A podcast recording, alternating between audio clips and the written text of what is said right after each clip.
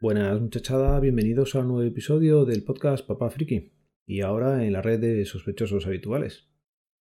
Bueno, lo primero que quería daros las gracias a todos los que os habéis puesto en contacto conmigo. Habéis sido muchísimos, muchísimos los que me habéis hecho llegar vuestras condolencias, me habéis mandado palabras de ánimo y se agradece, se agradece mogollón porque a pesar de ser momentos duros, pues gente que no sabes que está ahí o, o que sabes que está ahí porque has tenido contacto antes con ellos, que te mande un mensaje para darte ánimo, pues se agradece muchísimo. Os voy a contar una cosa que me pasa cuando hago podcasts eh, o muy personales o bastante preparados. Eh, por ejemplo, el primero que hice sobre el suicidio hace ya bastante tiempo, me pasó que después no, no sabía ni, de qué hablar. Me parecía que, había dejado como el listón alto que había hablado de una cosa importante o seria, que luego venir a contar un poco, pues eso, cómo sigues eh, tu día a día, cómo vas tratando con tecnología o qué te va ocurriendo, como que es un poquito mm, banal o, y me cuesta, me cuesta luego volver a, coger el ritmo y empezar a, a, contar cosillas. Esta vez, pues lógicamente, el palo ha sido más duro y me está costando grabar en solitario. Me cuesta, pues, por eso, porque crees que, que es como si fuera lo del síndrome del impostor. Cuando grabé el Mintablet con Javier, se lo comentaba. A mí me sigue dando bastante respeto ponerme a grabar todavía. Me pongo bastante nervioso. Cuando estás solo, lógicamente, se nota bastante más esta, esta parte, cuando estás con otra gente grabando, pues se disimula un poco, entre todos vas sacando el programa. Cuando estabas así solo, pues eres tú el único que tiene que estar aquí dando la cara. Y, y me pasa, me sigue pasando que, que, cuando le das al botón de rec, pues te pones nervioso o piensas que no es lo suficientemente bueno lo que vas a contar o interesante y te deja ahí un, un posillo, una cosilla de, duda o, de temor. Y es lo que os digo esta vez, pues después de, del último episodio, el anterior hablando del suicidio también, pues nada, te cuesta luego un poquito volver a, retomar tema tecnología. Pero vamos a ver si poco a poco lo voy consiguiendo, pues la vida sigue y hay que, hay que continuar. Bueno, os iba a comentar, pues por ejemplo, es una chorradilla, pero el otro día eh, haciendo limpieza, como imagino que habréis hecho muchísimos estos días, aprovechando que estábamos por casa, eh, recogí bastante DVDs que tenía por el salón. Tuve la época como buen friki, y seguro que a más de uno os ha pasado, en la que te liabas a comprar DVDs de la marca Bullpack, Princo, esos que estaban ahí ahora ya cogiendo polvo, te pones a mirar lo que has dejado y aunque hace ya tiempo hice una pequeña limpia y todo lo que no eran películas infantiles, pues salió de casa, esta vez he decidido ya también quitar hasta las películas infantiles. Más que nada porque los tenía en un DVD, eh, o sea, eran DVDs y CDs, y lo curioso es que ya en casa no tengo donde reproducirlos puesto directamente con la tele. Al final eh, son cosas que había dejado para que la vieran los niños y ya no tiene mucho sentido porque están todo el día viendo cosas en las plataformas digitales y es que no tengo nada donde reproducirlo. El DVD grabador que teníamos de la marca Sony estaba muy curioso porque grababas cosas de, de la tele luego las reproducías, pero yo creo que es que no tenía para reproducir o si lo tenía ya, no sé ni, ni si lo tiene. Es alucinante cómo cambian los, los hábitos de consumo de, del contenido. En aquella época atesorabas, atesorabas, atesorabas y ahora ya prácticamente que te vas quitando todo lo que puedes.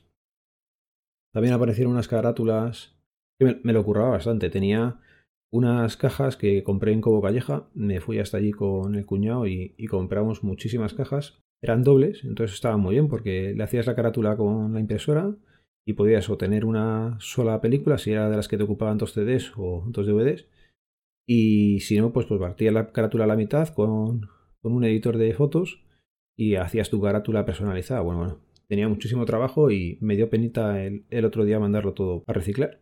Pero oye, es, es ley de vida, hay que ir cambiando cositas también por casa. Somos cinco hormiguitas dejando cositas por casa y, y hay cosas que hay que, que, cambiar. Y os voy a acabar contando pues una cosa que me ocurrió entre ayer y antes de ayer. Es una tontería, pero te da un poco una visión de cómo va a ir cambiando nuestra vida a partir de ahora. Es muy es una tontería, pero bueno, para que haga un poquito reflexionar. Eh, el otro día cenando un burrito, una fajita de esas de, del Mercadona, las que se hacen ahí a, a la sartén y yo las abro, les echo un poco de ketchup y está bastante rico. No es lo más saludable, pero una, de vez en cuando pues te haces una. Pues estaba comiendo eso y con tan mala suerte que se saltó un empaste. Ya llevaba días de este confinamiento atrás que tenía ahí como que se había caído también un poquillo el empaste, pero vamos, lo del otro día fue brutal y se me cayó todo, todo, todo lo que no era ya propiamente mi, mi muela. me ha dejado pues un, agujero que parece el cañón de Colorado, lo tocas con la lengua y, es brutal el, el, agujero que tengo ahí. Y nada, pues eso fue por la noche. Al día siguiente empecé a llamar a la doctora donde normalmente voy y me resultó curioso. No me lo cogía, me tuve que acercar allí directamente y me recibió, bueno, me recibió, me abrió la puerta. Yo ni llegué a entrar en la consulta. Eh, iba bastante bien protegida la mujer.